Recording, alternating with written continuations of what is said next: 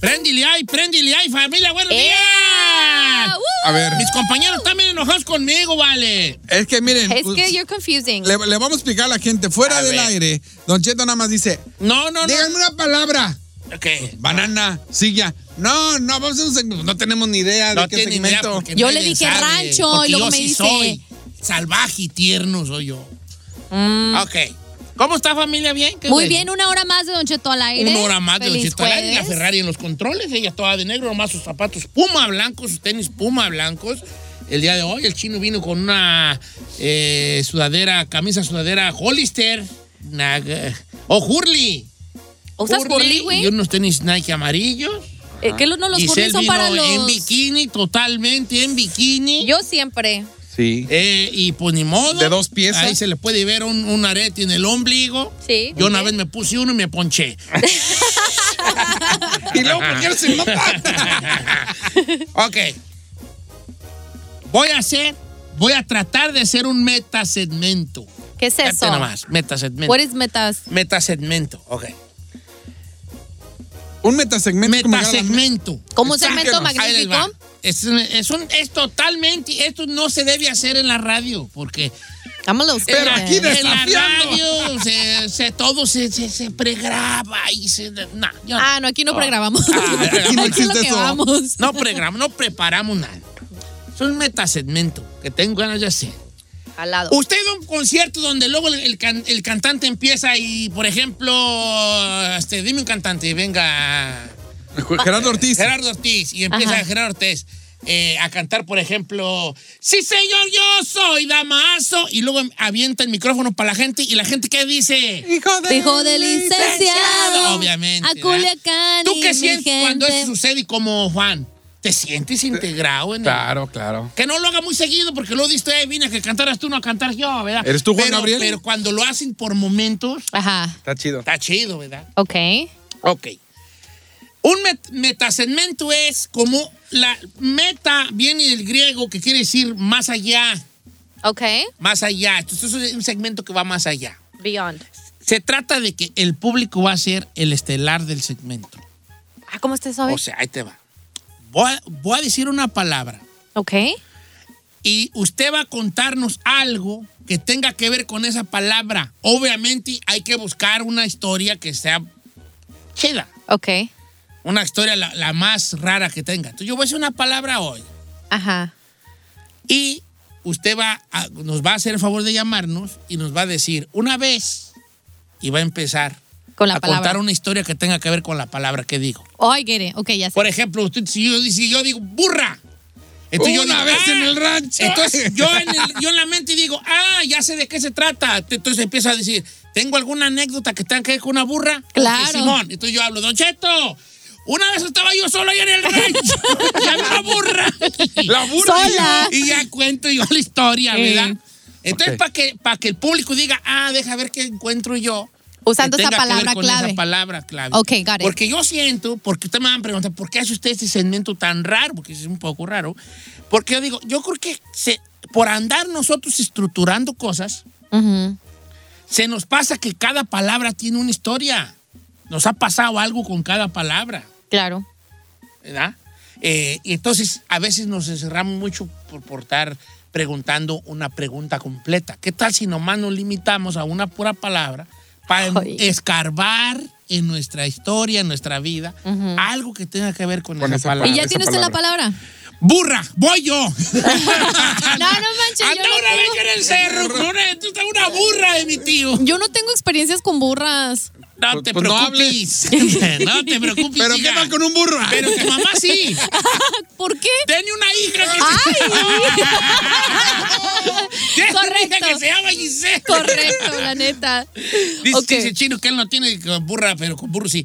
Bueno, ahí te va. La palabra No, de hoy, para que usted nos cuente una, una, una historia que tenga que ver con esta palabra que le haya pasado a usted, Ok. bien sencilla, Ay, tengo miedo. ¿Cuál es? bien sencilla. ¿Cuál es? ¿Cuál es?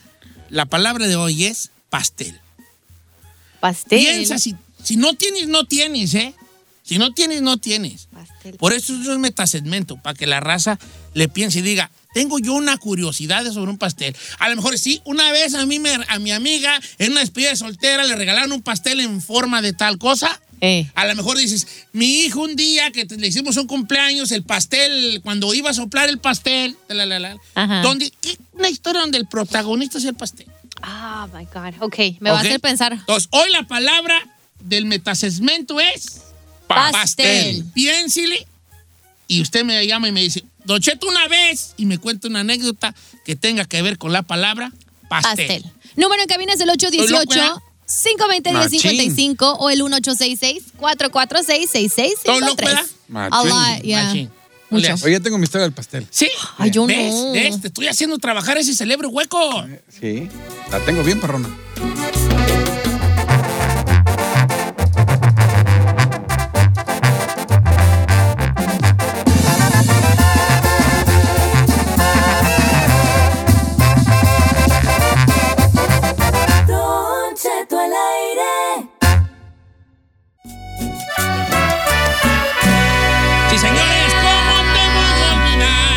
Rolonona. Ok, metasegmento del día de hoy. Escojo una palabra, escogemos una palabra, la decimos al público y el público me cuenta una historia que tenga que ver con esa palabra como protagonista. La palabra de hoy es pastel. Pastel. Chino, una, pa- una experiencia que tenga que ver con la palabra pastel. Venga. hablar de mí, No. pero, eh, cuando Yes, recién me traje a los dientoncitos a California, un, eh, de repente me habla la güera y me dice, por favor, tráete azul pastel para la escuela porque tu hijo necesita llevar mañana. Ajá. Yo pensé que en mi tonta dije azul pastel, dije pastel azul. Pastel azul. Dije, pero no es su cumpleaños, a lo mejor es para un niño. Pero le dije, lo que me dijo, sí, dice círculos, porque necesita hacer círculos. Le dije, sí, tienen que ser círculos. Pues va el estúpido y compré un pastel azul en forma de círculo. En ¿Y vez qué de era? comprar, Y ella quería que comprara uno- un color azul pastel. Y yo no sabía que existía un técnico color. me que era un papel azul pastel. Sí. Ah, ¿Y tú? pero no sé. ¿Y tú entendiste? con un pastelito Un de la pastel, marca un azul. pastel azul. Y andaba como que buscando un pastel azul. Y luego le digo, pero ¿cómo? Yo no entendía. Y ella también es su- Azul y ella pastel, no dice, pastel así, azul. azul. pastel, en círculos. ¿Quieres círculos? Yo dije, Esto, un pastel azul en Pues círculo. un pastel ¿Ves? Tengo, curiosamente, No la raza, como yo sabía que no me iban a fallar porque son muy inte- inte- inteligentes, luego, luego me agarró el rollo. Dice. Cheto, ¿cómo está? Ahí le va. Don Cheto y yo, cuando iba a cumplir nueve años en el rancho, me iban a hacer mi primer fiesta. Mi, mi amiga Abby. Ok. Mi primer fiesta. Entonces una tía se quería repostera y dijo, yo le hago el pastel a mi sobrina. Ajá. Llegó el pastel y la verdad estaba hasta bonito. Entonces Ajá. cuando estaban como que le sopli, que le sopli, le soplé, apagué mis velitas, muy bonito, me quitaron las velitas y luego empezaron los niños, que le muerda, que le muerda. Cuando le mordí y me aventaron de cabeza, el pastel de mi tía estaba tan duro que me torció la nariz, don Cheto, No y empecé cierto. a sangrar. No es cierto. Desde, desde ese día hasta hoy tengo la nariz chuequita del pastel duro de mi tía. No.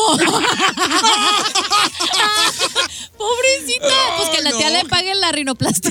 A ver, sí, tiene la nariz. A ver, me va a mandar una foto ahorita de la nariz medio chuecona del pastel. Vamos con llamadas telefónicas.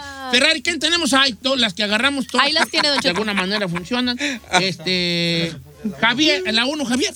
¿Quién es en la 1? Ah, Moisés. ¿Cómo estamos, Moisés? ¿Qué tal? Buenos días, Don Cheto, buenos días. Viejón, metasegmento. Cuéntame una historia No. donde el pastel haya sido la, el, la- el personaje principal. Mire, el show, el show es que era una fiesta de, de- de la, de la novia de mi amigo. Ajá. y mandaron a hacer un pastel. Entonces este pastel pues lo mandaron a hacer con la parte del aparato reproductor del hombre. Ok, de forma. Entonces, no puedo decir el nombre de mi amigo, ¿verdad? Porque pues le vaya a molestar, ¿verdad? Pero pues Eh. ahí llegó su novia, pero llevó a sus hijas. Entonces a la hora que dijeron que se la Que que le mordiera, muerda. pues ella abrió, dije que le muerda, abrió el pastel y lo vieron, pero pues a ella le gusta el cotorreo y pues también como que lo levantó poquito, ¿verdad? De haber dicho así como para darle bien la mordidita. Ey. Pero se veía grandote, ¿eh? No, no, es que vaya a ser una... Estaba grandote, pero a la hora que lo empinaron, pues su hija también estaba atrás, no había visto como de qué era el pastel, pues lo empinaron y se lo comió todo, le todo ¡Qué en la atascadota! boca. A ver, Betty, pero el pastel estaba parado así, pues siniestro, o estaba De lado. del acostado. O sea, era un pastel pa- pues parado. Ella lo levantó. Ah, lo levantó. Era- es que tú lo puedes mover. O sea, Sí, señor, Y porque cuando le embrocaron, hasta bolas, Genaro. bolas. El vato de haber dicho ahí, sí me caso. ¿verdad? claro. De aquí, De aquí soy. de aquí soy. no, tú. Pero luego no le dio vergüenza con las morrillas. Ay, No. jefa. No le conocía esas cosas, jefa. No le conocía ese Ahí, talento. ahí le va esta se me hace bien fuera del malo 1209. Dice, yo estaba morrillo. Y dice, eh, había un loquillo en el pueblo, el loquito, que se hizo del baño en un callejón. Y nosotros estábamos jugando fútbol y bien inocentes gritaban, hay pastel tirado ahí en, la- ahí en el callejón. Y ahí vamos todos los niños como estúpidos a buscar el ¿Y pastel. qué era? ¿No se había? hecho del baño el loquito del malo. Era, se fueron por otro lado del pastel. Era otro está bien, pastel. bien. Don aquí tengo una que me mandó una paisana mía, Vicky Mena. Dice, a nosotras nos decían las pediches de pastel porque en todos los paris que íbamos allá en Guadalajara éramos tan pobres que siempre en la línea del pastel pedíamos y le decíamos, no me puede dar un pedacito para mi mamá. Y dice, y desde entonces nos decían las pediches de Las pastel. pediches del pastel. Ya llegaron las pediches. Las pediches del pastel. Esa clásica que dice, estuvo buena la fiesta. No, hombre, fueron hasta las pediches del pastel. Llegó la gente, hasta las pediches del pastel llegaron. Las... Ah. Estuvo re bueno el pastel porque las pediches pidieron triple. doble. Pidieron doble. Pásame a mi amigo Germán, la. Nina Cuatro, que tiene una historia perrona de, bueno, no tan perrona porque le pasó un accidente con el pastel. Amigo Germán, adelante. ¿Cuál es su historia del pastel? ¿Qué hay, Don Cheto? ¿Qué pasó, Pesijín? Platícanosla. Yo también estaba tan feliz con mi pastel, Don Cheto. ¿Y qué cree? ¿Qué pasó? Este, Me agarraron, me compraron un pastel de nieve, Don Cheto. Y Ajá. quise, llegó el momento de morderlo, nada más reboté. Luego, para acabar la- Ah, le para quiero dar la el- mordida dura y pues era pastel de, de helado. ¡Ay, no! Ah, o sea que era de... Que bien duro. Sí, claro. ¿Y no te salió sangre? Sí, Don Cheto, andaba yo como el caballo de Vicente Fernández con el hocico Con el hocico sangrando. Ay. Ah, oye, el pastel es muy duro, el de nieve. El de Sí, nieve, sí anda sí. rebotando. De hecho, tienes- Obviamente yo no, ¿verdad? Con esta carota que tengo yo de, de esas bolas que tumban paderes, yo sí me clavo allí. De hecho, mira. si usas el, el- el cuchillo normal para partir el pastel regular, de- tienes problemas. Tienes que agarrar uno bien, bien filoso. Sí, uno de sierra, Sí, de sierra. si no, no te lo corta bien. Oiga. Para que veas el nivel. Dice ah, Chino, yo tengo una niña que cuando iba a cumplir sus dos añitos estaba contentísima porque le hicieron su pastel. Pero yo como buena mamá mexicana dije, que le muerda, que le muerda. Y la refundí en el pastel. Dice, todo un año en superar ese trauma. Desde De que entonces... se va, se De que la aventaron no, al es que pastel. tiene una niña de dos años. Ajá. Y la niña iba a cumplir sus dos años y emocionada porque iba a hacer su pastel. Y cuando le embroca. Y ella el como mamá mexicana, Órale. hija, tómala. Que le muerda. Dice, un año esperando que se le pasara ese trauma. Su papá no me la acabo. Dice, porque la niña no podía ni ver un pastel porque lloraba. Es que sí es un trauma. De hecho, no sé si Rosalba, eh, creo que Rosalba la 3 le pasó algo parecido con ese del pastel, que también como que fue un accidente feo. ¿Cómo estamos, Ok. Rosalba? Tengo bien muchas de pastel. Sí, Rosalba, eh, muchas. platíquenos una historia donde el pastel Buenos sea días. el, El protagonista. personaje principal. Buenos días, Don Cheto. Les saludo de Portland, Oregon. Saludos hasta Saludos, Portland. Yo me voy de bebé. Oregon a vivir, yo no sé usted. Aquí se quedan con su mendigo California. ¿eh? ¿Cómo estamos, Rosalba? Platícanos la historia. Mire, que yo cuando fueron mis 16 años, me compraron mi pastel. Ahí estaba la fiesta en mi casa. Ándale, que muérdele y que muérdele. Y me aplastaron tan recio Ajá. que se me acható la nariz en, en la mesa. Ah. Me puse tan brava que empecé a correr toda la gente. Tiré comida, tiré todo. La fiesta Yo se soy de acabó. esas. Y Sí. mi mamá, cálmate, mujer, cálmate, mujer. No, yo me sentía, me dolía bien feo.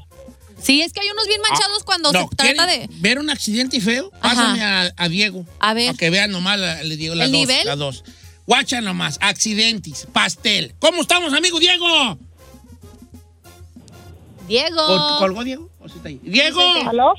No, ahí está la muchacha. ¿Aló? ¿Colgó Diego? Ah, ahí te va. Diego, hicieron un pastel para su primo. Ajá. Se lo hacen, lo llevan, dos pisos, pastelón bonito. Perrón. Em- Era una boda, para una boda, Ah, de boda. dos pisos y un chiquito encima con los novios. Ok. Embruecan al novio, el pastel tenía unos palos para detener el otro pastel. Ay, no, espérese, Se espérese, lo encargó en el ojo, en plena boda. No, no, no, no, no, no, no, no, no, no, no, no. Colgó nuestro amigo Diego, creo que de No. Santa Bárbara, pero, pero. Ay, no es cierto. Esa era la viejo. historia que me platicó no es fuera del aire. cierto.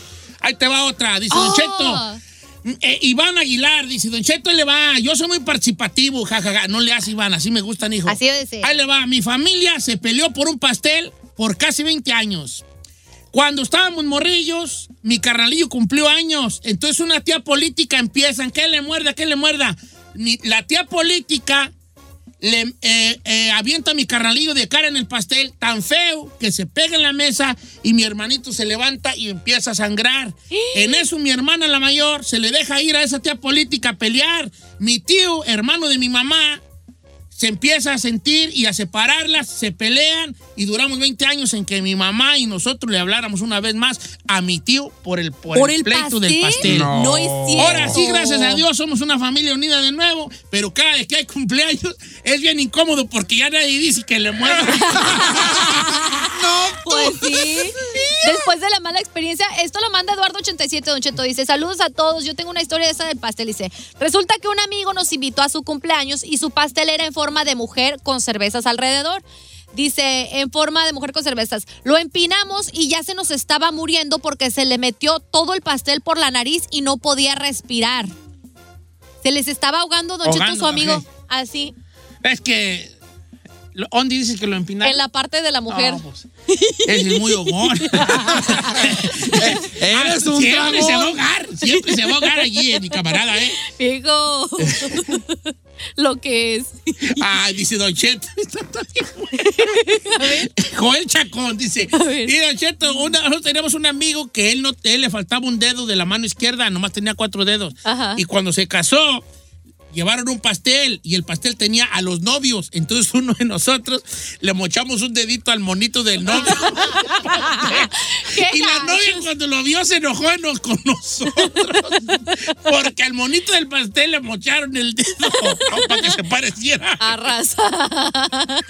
Eso es algo que usted haría, por eso se sí, la- Este mono no se parece y le, falta, le sobra un dedo. Le sobra un Bolas. dedo. Ok, ese fue mi metasegmento y funcionó. ¿Les gustaría que lo volviéramos a hacer o ya lo cancelamos? No, sí hay que volverlo a Ok.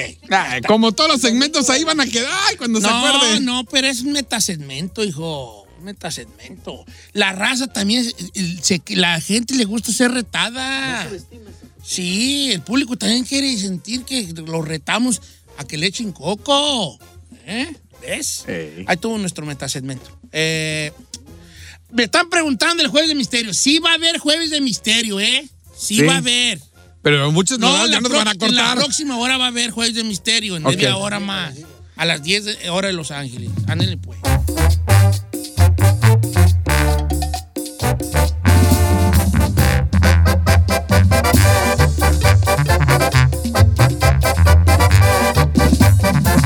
Estamos al aire con Don Cheto.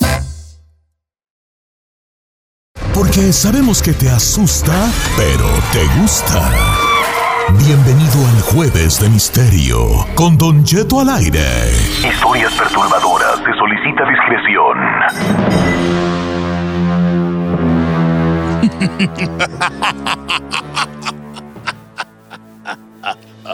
¿Qué pasó, pues, Vale? Estoy echándole flow aquí a la situación. Una hora más de programa. ¿Por qué habla así? No sé. Jálate con una voz perra chino así como de... Para presentar Jueves de Misterio. Muy Ah, bueno. de- de- Jueves de Misterio. El jueves de El Titerio. Jueves de Misterio.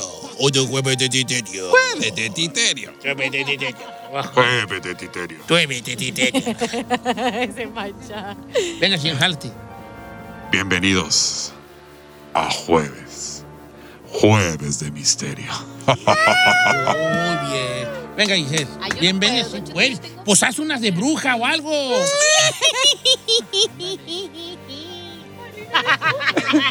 ¿Y luego qué más? Luego, Y ya no- bien- Bienvenidos. Ah, ok, ¿sabes? ok. Bienvenidos a jueves. Ah, pues que estás vas a presentar y ahora en la lista 3. Ay. Chantal. Jueves de Misterio. Bienvenidos al Jueves de Misterio. Bienvenidos a jueves. Jueves de misterio. Ah, traigas a la voz Ferrari, Ferrari. ¡Ay! Tú ay, te vas a bien perrona. Bienvenidos a Jueves de Misterio. Bruja, sí, bruja, sí. eh. Habla normal, pues. Habla normal, hombre. A ver, venga. Sin risas, que estamos ahorita serios. Te voy a contar una historia ahora. Un, dos, tres. Bienvenidos a Jueves de Jueves. Jueves, jueves.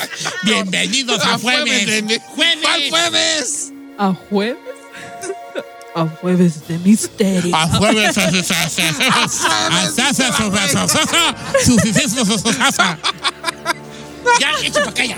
Ya, para acá micrófono, vale. Para nada, dígale.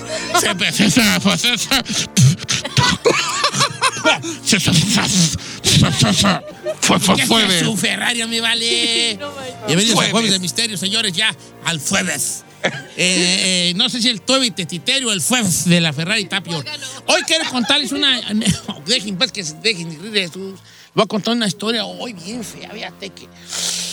Uh, ay, no sé cómo empezar, porque el jueves de misterio hablamos de cosas eh, eh, paranormales, pero no necesariamente. En vez de ahí nos aventamos unas historias de las cosas, de, co- de sucesos reales que no, sin ser del todo paranormal, rayan en lo, lo feo, lo bizarro, lo sangriento, ¿no? Y el día de hoy, Escalofriante. en lo escalofriante. Nada supera la realidad, ni siquiera la ficción supera la realidad, señores. Hoy quiero contarles una historia en nuestro jueves de misterio Ok. sobre un caso que sucedió hace muchos años en México. En la década de los 50, un caso, el cual después, muchos años después, tan, tan, tan reciente como en el 2009, se siguen haciendo películas basadas en este caso. El Castillo de la Pureza, eh, una película de Artur Risten, una película este, también greca, uno de los, de, los, de los directores griegos también muy famoso. Todo basado en, una, en un suceso que, de la Ciudad de México de los años 50.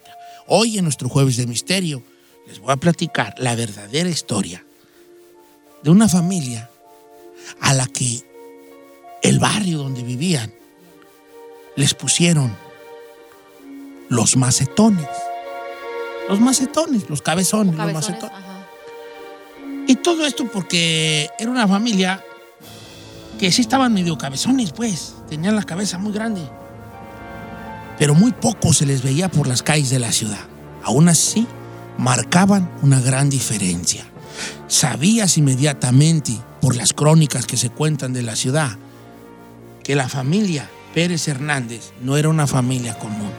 Había un misterio que lo rodeaba. Había algo siniestro detrás de ellos. Hoy, en nuestro jueves de misterio, les voy a contar la verdadera historia de los macetones. No se deje usted llevar por el nombre, que suena hasta cómico. No. Lo que menos tiene esta leyenda es comicidad. Al contrario, está llena de abusos físicos, sexuales y psicológicos. Pero ¿cómo empieza la leyenda de los macetones? Para empezar a hablar de ellos, tengo que hablar del responsable de esta leyenda. Un hombre que se decía que era un hombre vil, atroz y todas las cosas. Todos los adjetivos calificativos siniestros que se le pueda. Su nombre, Rafael Pérez Hernández. Oriundo de Jalisco. No recuerdo muy bien si era de un pueblo de Jalisco o si era de Guadalajara o de por ahí cercas. El chiste es que él, de joven, pierde un brazo en un tren. Ya de joven pintaba como que era diferente, y vamos a ponerlo así. Desde por allá, desde su, infancia en Jalisco, pintaba que era diferente. Y entonces en un, día, en, en unas cosas de esas raras, perdió el brazo en un tren, un accidente de tren. Algunos dicen que se, se- quiso bajar, que el tren lo agarró, que fue un tropezón, cositas así. El caso es de que Rafael Pérez Hernández perdió un brazo. Entonces su carácter, que ya de por sí era misterioso, empezó como a agriarse, como le dijera uno a la leche, ¿verdad? Empezó a hacerse más agrio, más osco, más raro. Se decía que hablaba solo, amargado y enojón y toda la. El hombre emigra a Ciudad de México, estoy hablando eh, por allá en la década de los, de los 40, 50, y conoció a una mujer, por cierto, muy guapa, A como él estaba de federal, la mujer estaba guapa. Le hizo caso, pues quién sabe por qué. Cuando se casan, ellos, ellos procrean seis hijos. Y aquí es donde empieza el misterio. Desde los nombres que nuestro amigo Rafael escogió para sus hijos, ya empieza más o menos a dar muestras de lo raro en el que vivía la familia Pérez. Sus hijos llevaban los siguientes, los siguientes nombres. Indómita, la mujer se llamaba Indómita. Libre, soberano, triunfador, bien vivir y libre pensamiento. Esos eran los nombres. Esos eran los nombres de sus hijos. Más libre Oh, claro, pensamiento. Obvio, los voy a- ahorita ya al final les voy a decir dónde pueden ustedes corroborar esta, esta información. Pero ahorita no, porque si les digo dónde la busquen, me van a dejar de oír y van a mejor oír para otro lado. Sí. Por eso mejor al final les digo dónde la pueden encontrar. Para que vean nomás ustedes que lo que estoy, que lo que estoy diciendo está documentado y está en muchos lugares. Sí, así como les explico. Rafael se casa con, con, con Sonia Rosa y, y empiezan a, a tener los hijos y les empiezan a poner estos nombres que seguro que los quieren oír de nuevo, ¿verdad? Una muchacha se llamaba Indómita. Indómita. Indómita quiere decir como indomable, como salvaje, Rebelde. aventrada, rebelde. Indómita, libre, soberano, un muchacho se llamaba soberano, triunfador, bien vivir y libre pensamiento. De libre pensamiento. Libre pensamiento se llama. No, otro Más bien que vivir. Bien vivir, libre pensamiento, triunfador, soberano, libre e indómita.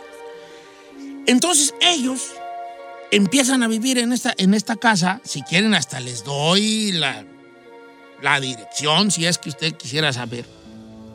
Ahorita les doy hasta la dirección de la casa. Eh, empiezan a vivir y, y se da cuenta la gente y los vecinos que muy poco salía la familia a la calle. Muy poco. Los hijos no iban a la escuela. Él los, él los, los educaba a su modo entre él y la esposa. Lo poco que salían, salían muy poco a la calle y siempre salían asustados los niños. Todo esto estaba enjumentado. Asustados, en fila, no volteaban a ver, no hablaban con nadie, eran raros, desde las vestimentas hasta el comportamiento era raro. La forma en que ellos se vestían, la forma en que se peinaban. Por ejemplo, las, las hijas tenían, eh, una de ellas tenía el pelo, creo que era indómita, tenía el pelo largo, largo, unas trenzas, unas trenzas desde acá, desde su cabeza hasta pasando la cintura en trenzas, ¿no? Y los niños también, con unas garritas allí muy pobres. ¿A qué se dedicaba este misterioso señor? Se hablaba de que Rafael había aprendido a hacer veneno para matar ratas. Si tienen preguntas, me preguntan, ¿eh? ¿Sí podemos? Sí, sí, sí. Hacía veneno para matar ratas y él hacía veneno en su casa Y lo y lo vendía a, los, a las pequeñas tienditas. Oh, veneno matar ratas, veneno de matar ratas. Entonces, él empieza a criar a sus hijos con un desprecio por el mundo, por eso no los sacaba. Para nada los sacaba Rafael. Y, y ganaba su, su dinero vendiendo estos raticidas. Ellos mismos los fabricaban, su esposa, él y obviamente con el paso del tiempo, los hijos cuando ya estaban más grandes, que más o menos tenían la misma camada ellos. Se hablaba de que, de que Rafael y su esposa tenían viviendo a sus hijos en condiciones infrahumanas. Perdieron, después se supo, dos bebés. Esto es un, o- o- un paréntesis muy interesante. Perdieron dos bebés y cuando ya esto explota, en algo que todavía no les he contado yo, que les voy a contar, se dieron cuenta que probablemente los bebés murieron porque él probaba la efectividad del mata ratas en sus bebés. Ay, no es cierto, no es cierto, no es cierto. Hombre, Oh y si God, crees que esto está difícil, espérate a escuchar ¿Hay lo más? peor. Ay, no.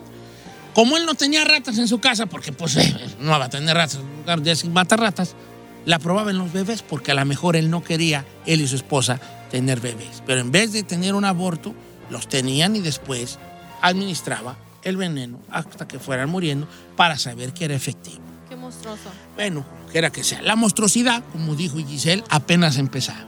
Porque mientras los niños empiezan a, a- a crecer, empiezan a haber cambios en ellos. Como estaban alejados del mundo exterior, totalmente aislados, sin recibir ninguna visita, aunque después él ya una vez que estuvo en prisión, decía que sí los visitaba la suegra y que ella podría corroborar que ellos vivían muy bien.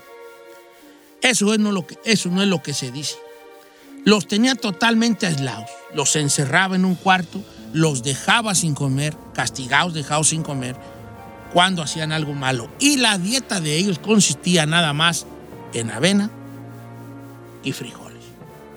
No comían otra cosa más que no fuera avena y frijoles.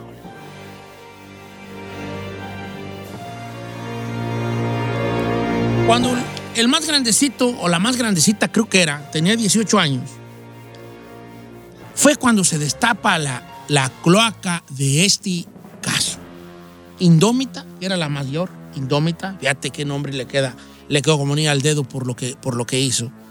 Empieza, como, como estaban totalmente encerrados, Indómita empieza a aventar, a escribir, porque él los, esto los estaban, estaban suma, sumamente metidos en, en las cosas religiosas, en castigos que él hacía, la penitencia. El hombre hablaba de los castigos divinos y la penitencia que tenían que ser, y a veces los castigaba con cintos o con latigazos, porque era parte de la, de la penitencia por vivir en el mundo que vivíamos.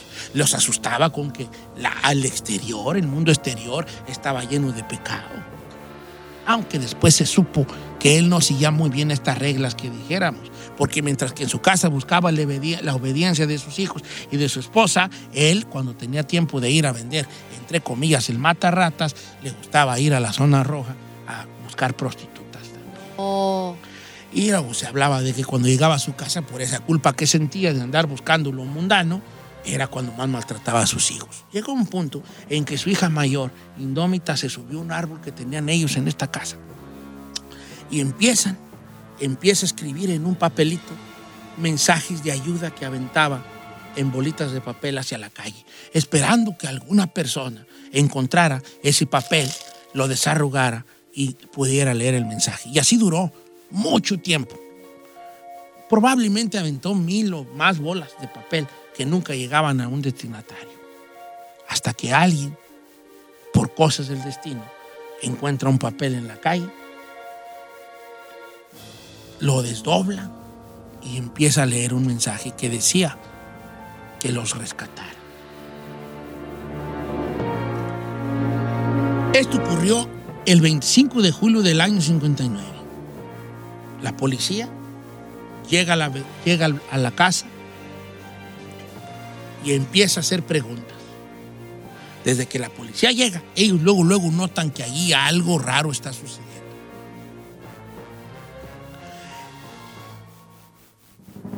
Empieza a interrogarlos, la mujer y el esposo negando todo. Pero conforme empiezan a indagar más, se dan cuenta la forma en que los tenía viviendo. Eran niños, y aquí sí pido total discreción. Eran muchachos que ya estaban entrando en la flor de la edad, con una hija de 18 años, con otros de 15, 14 y 16 años. Y como no, como ellos solo vivían juntos, afloraron los deseos sexuales que entre ellos satisfacían. No, Don Cheto, no, no, no, no, no. ¿Entre hermanos? incluso llegándose a decir que que los había enseñado a esas cosas era el mismo papá que entraba a abusar de sus propios hijos. Ay, no. Cuando los hijos conocieron esas cosas sexuales, esos impulsos, entre ellos tenían intimidad, intimidades sexuales. No lo veían como lo puede ver una persona que vive acá afuera. No lo veían de esa forma. Lo veían como un instinto, como un impulso y no veían nada malo en que fueras satisfacido, satisfacido por tu hermano o por tu hermana. Incluso entre papás, el incesto, señores. Pues hombre, cuando se dan cuenta de esto y empiezan a, a entrevistar a los chiquillos, pues se sueltan todo de lo que hacían, porque no tenían ni siquiera no tenían el concepto de lo que estaban haciendo. como que no conocían absolutamente nada. Salían una vez cada al año en filita a un lugar determinado. Nunca tenían un contacto con otros, no sabían de lo que se trataba. Ellos sabían lo que su padre les decía y su papá, les, si les, su padre les decía que eso estaba bien o, o- o que eso más bien que eso no estaba bien, ellos le van a seguir haciendo. se hablaba de violaciones de él por sus hijos. Y obviamente se empiezan a hablar muchas cosas, algunas que no nos costan. Por ejemplo, que también la mamá de alguna manera era, participaba en, estos, en este incesto con sus propios hijos varones. Lo agarran al amigo y ya ven, hombre, pues se hace, se hace la, la- la- la extra, extra, señores, se hace el escándalo por allá en, la de- en los 50, casi, casi entrada la década de los 60. Y, y y el 25 de julio del 59 detienen al papá, negando todo lo que se argumentaba, todo lo que su propia familia había dicho, y diciendo que, que no era cierto que le preguntaran a su, a su suegra que a veces los iba a visitar. Maltratados física, mental, verbal y sexualmente y por su propio padre. Lo llevan a la cárcel, lo llevan a la prisión. El Palacio Negro de Lecumberri, que es otra historia que algún día les contaré, que es una cárcel que existió y, y que estuvo mucha gente ahí este, de todo tipo en el Palacio Negro de Lecumberri. Él estuvo ahí y siempre negando lo que había hecho el hombre. No me pregunten qué pasó con los hijos. No se sabe. No se sabe qué pasó con ellos. Si se fueron a algún lugar, si todavía están vivos, probablemente todavía algunos estén vivos, pero nunca más se supo de sus hijos. En el año 72, Rafael se quita la vida. No pudo con sus culpas y probablemente con el trato que le daban los mismos presos eh, dentro de la cárcel. Duró como 12 años en la cárcel. Eh, y se suicida el amigo. Pero la historia negra de la casa de los macetones inspira muchas cosas, incluso del cine. Hay una película muy famosa eh, de, de Arturo Risti que se llama El Castillo de la Pureza, donde, donde no, es una- no son muchos hijos, son nada más dos, que es un hermano y una hermana, que viven así, con un papá este, este, ultra, ultra religioso y con, con ciertas cosas, y ellos descubren dentro del cuarto donde siempre están confinados, porque no conocen el exterior, lo- su sexualidad aflora entre hermanos. Esto, hay otra película también mexicana o de otro gran director, Luis Espota, que se llama La carcajada del gato, igual de lo mismo. Y la que le decía yo que fue en el 2000 2009, también de un griego, también que es muy galardonado este, este director, que también basa, tiene una temática muy parecida a el caso de los macetones.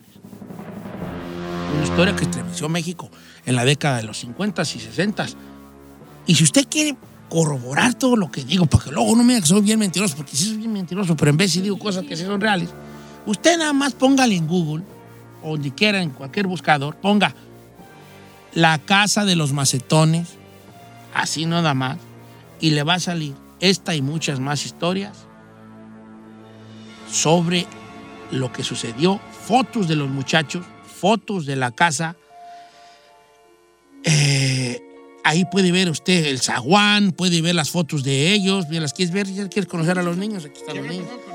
¿Quién sabe qué habrá pasado por ella? Con ellos tú y es chino. Se dice que los, los, los, eh, los adoptaron, que se fueron a vivir fuera, fuera de la, De la ciudad. de la ciudad. Otros dicen que todavía hasta la fecha siguen, siguen vivos, pero que es un trauma que No, nunca pues, se ¿cuándo, superó.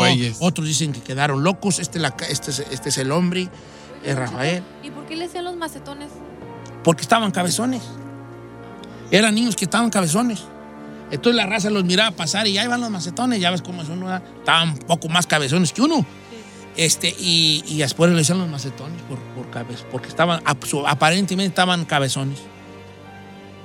O cabeza, maceta, macetón, ¿verdad? Ahí está, en cualquier buscador, la, la casa de los macetones o la historia de los macetones, y con eso les va a salir lo que les acabo de platicar en el jueves de misterio.